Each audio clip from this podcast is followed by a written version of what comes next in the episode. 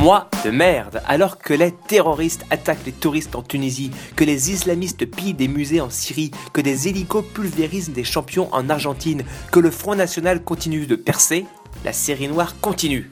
Le héros de tout un peuple, celui qui n'a pas hésité à dire tout fort que nous sommes un pays de merde. Zlatan n'est plus le footballeur le mieux payé de la Ligue 1. Il devient donc à son tour un pauvre.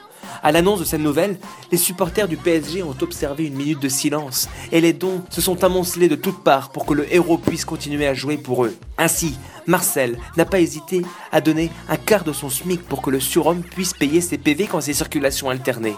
Alain, lui, a couru à la boutique du PSG pour acheter trois maillots Ibrahimovic pour ses enfants et ainsi permettre au grand Suédois au regard de braise de pouvoir acheter une télévision pour la chambre de sa fille dans la maison de vacances de sa mère au Brésil. Et Tant pis pour les lunettes de Théo, le scotch pourrait les tenir un an de plus. Tant pis aussi pour les sorties au cinéma avec l'école, c'était un dessin animé de tapette.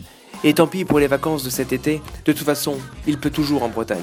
Josiane, fidèle supportrice du PSG depuis 45 ans, a elle entamé une grève de la faim devant l'ambassade du Qatar.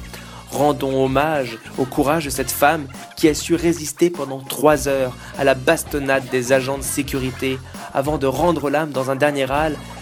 Zlatan, on t'aime. Reste.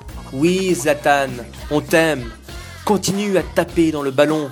Nous, peuple de pauvres, continuerons à te vénérer. Et au diable, Thiago Silva, il ne t'arrive pas à la cheville.